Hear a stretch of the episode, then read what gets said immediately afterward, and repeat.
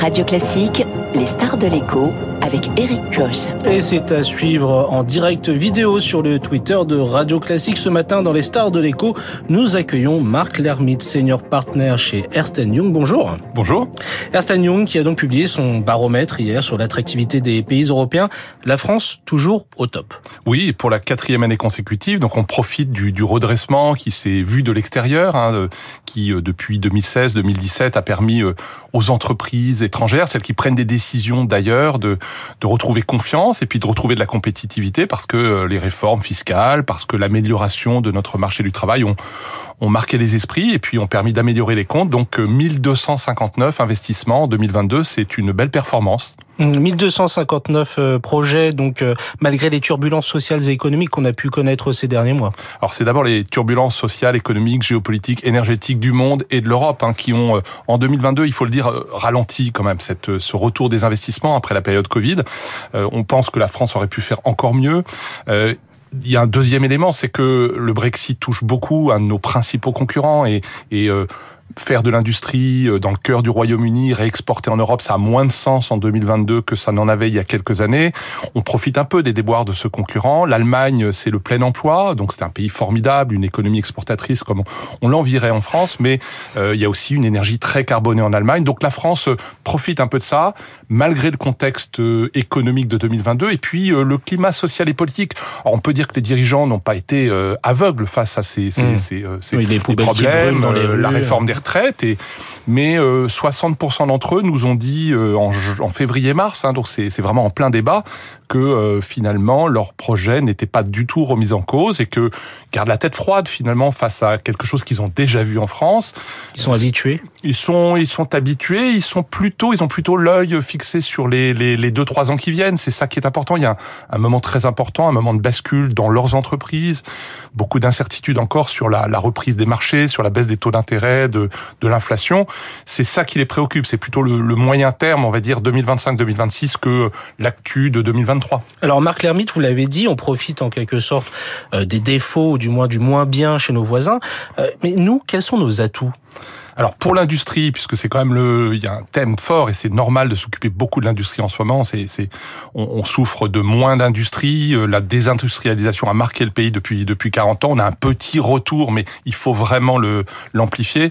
Premier atout, c'est euh, la disponibilité en énergie décarbonée. C'est-à-dire, pour pour le dire plus clairement, euh, un parc nucléaire qui s'est remis en marche et qui permet aux entreprises industrielles, mais en fait à toutes les entreprises et même évidemment à nous la population de de profiter d'une énergie qui permet aux entreprises de marquer des points dans leur score vert, dans leur euh, fiscalité carbone, qui permet de s'adapter à la réglementation européenne. Ça, c'est très important en 2023. Ça sera très important pour les dix ans à venir euh, d'avoir cette disponibilité en énergie décarbonée. C'est le premier atout que nous voient les investisseurs. Donc le président avait raison hier quand il disait on profite de notre mix énergétique qui semble être l'un des meilleurs en Europe. C'est un fait, c'est un fait, et on l'oublie un peu souvent quand on se regarde dans une petite bouilloire euh, médiatique, politique, etc. On, on, a, on a une énergie décarbonée. On a ensuite euh, des compétences à la fois euh, humaines, hein, bien sûr, euh, très variées. Alors il faut faire encore beaucoup de choses, il faut former, le président l'a aussi dit hier, il faut remettre beaucoup de moyens sur la formation professionnelle. 700 millions d'euros, promet. Absolument, et puis il faut continuer les efforts pour rapprocher l'école de l'entreprise ou l'entreprise de l'école.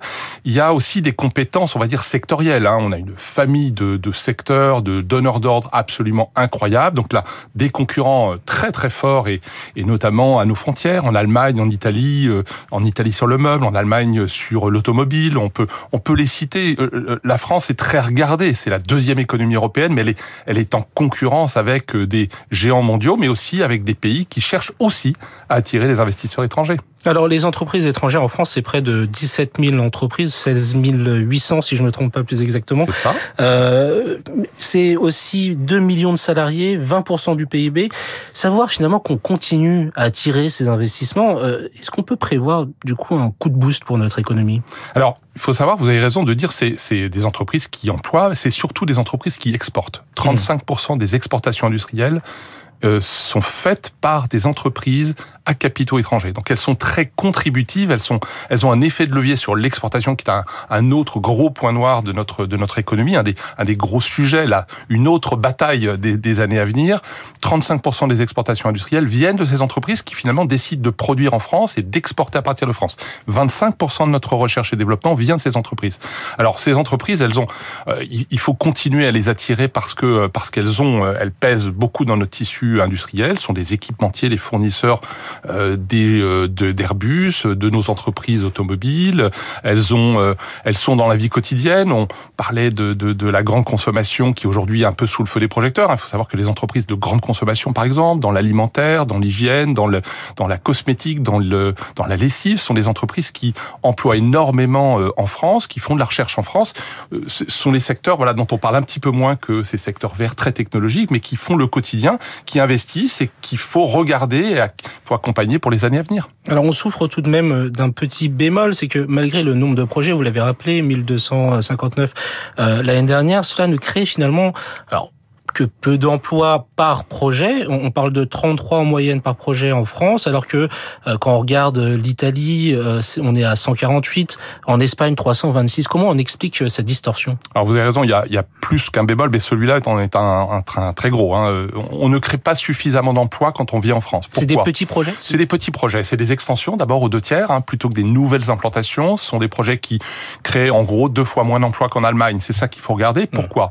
Euh, Notre coût du travail le même que l'Allemagne à peu près, hein, euh, pèse beaucoup. On, regarde dans les statistiques, on regarde quand euh, on compare des usines dans un pays ou un autre, le, le coût du travail, euh, les charges sociales, les salaires, donc en France, qui, qui sont parmi les deux, trois plus élevés en Europe.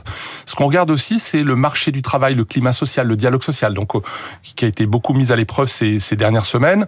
Et là, on a fait beaucoup de progrès avec les, les ordonnances travail de, de 2017 sur le droit individuel, sur la, la possibilité de donner de la flexibilité, de la mobilité à ce marché du travail. En revanche, sur les procédures collectives, les entreprises sont encore un peu méfiantes sur la possibilité de, de, faire cela en France. Alors, il y a, il y a un autre bémol soulevé hein, dans votre baromètre et, et dans vos études, euh, c'est la confiance des investisseurs dans l'avenir. On a l'impression qu'elle s'effrite quelque peu. Oui, à trois ans, ils sont plus inquiets. Que, sur le quotidien. Aujourd'hui, bon, les choses sont, sont compliquées pour tout le monde, mais c'est sur les trois ans, c'est-à-dire finalement quelles sont les marges de manœuvre budgétaire et donc politique de la France. Il va falloir mettre énormément de moyens, euh, des moyens directs, des moyens indirects dans la formation, dans l'éducation, dans dans l'hôpital. Donc c'est c'est de cela que les investisseurs s'inquiètent, s'inquiètent en France avec voilà avec euh, les réformes parce que la dette, parce que les le déficit public sont sont des des sujets euh, absolument abyssaux et donc il faut regarder cela et les investisseurs regardent ça avec un peu d'inquiétude. Ils sont pas inquiets, je pense, on le voit dans notre dans l'étude EY, ils sont pas inquiets de euh, de ce qui se passe en ce moment dans la rue. Ils ont envie de constance et ils ont envie de vitesse. Et c'est mmh. un peu ça que le président disait euh, d'ailleurs hier. Et je pense que c'est exactement là-dessus. C'est c'est plus que des moyens, c'est de la méthode.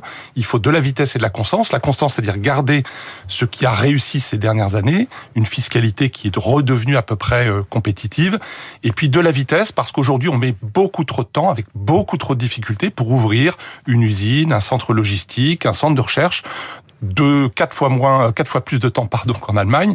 Il faut réduire ce temps. Il faut aussi euh, accélérer euh, les procédures, réduire les recours. Et ça, c'est un très gros enjeu pour attirer de plus gros projets. Et, pour conclure, euh, les annonces justement d'hier du président de la République sont-elles de nature à calmer ces inquiétudes? Je pense qu'il faut, il faut parler comme euh, lundi au moment de Choose France aux entreprises à capitaux étrangers. On a dit c'est un composant très important de notre économie. Il faut aussi parler aux entreprises françaises et notamment aux PME et aux ETI. Euh, on parle sans doute aussi à la population et aux électeurs quand on fait euh, ce qu'a fait le président hier avec beaucoup de monde et, avec beaucoup de et beaucoup de talent. Euh, un, un, un, vrai pitch hein, sur la France industrielle, la France qui doit se mobiliser, sur le fait qu'il faut le faire avec l'Europe et que l'Europe doit simplifier sa réglementation ça, c'était très important de le dire, mais c'est le dire d'abord aux PME, aux TI, aux groupes industriels français qui sont euh, inquiets également de ce que l'IRA euh, dit de, de, la réponse américaine. Donc il y a beaucoup d'entreprises qui s'interrogent hein, sur leurs arbitrages et leurs prochains investissements. Et puis comment recruter en France, comment continuer à exporter à partir de France. Tous ces sujets, il faut absolument les travailler, les investir pour les, je dirais pas dans les années à venir, dans les semaines à venir.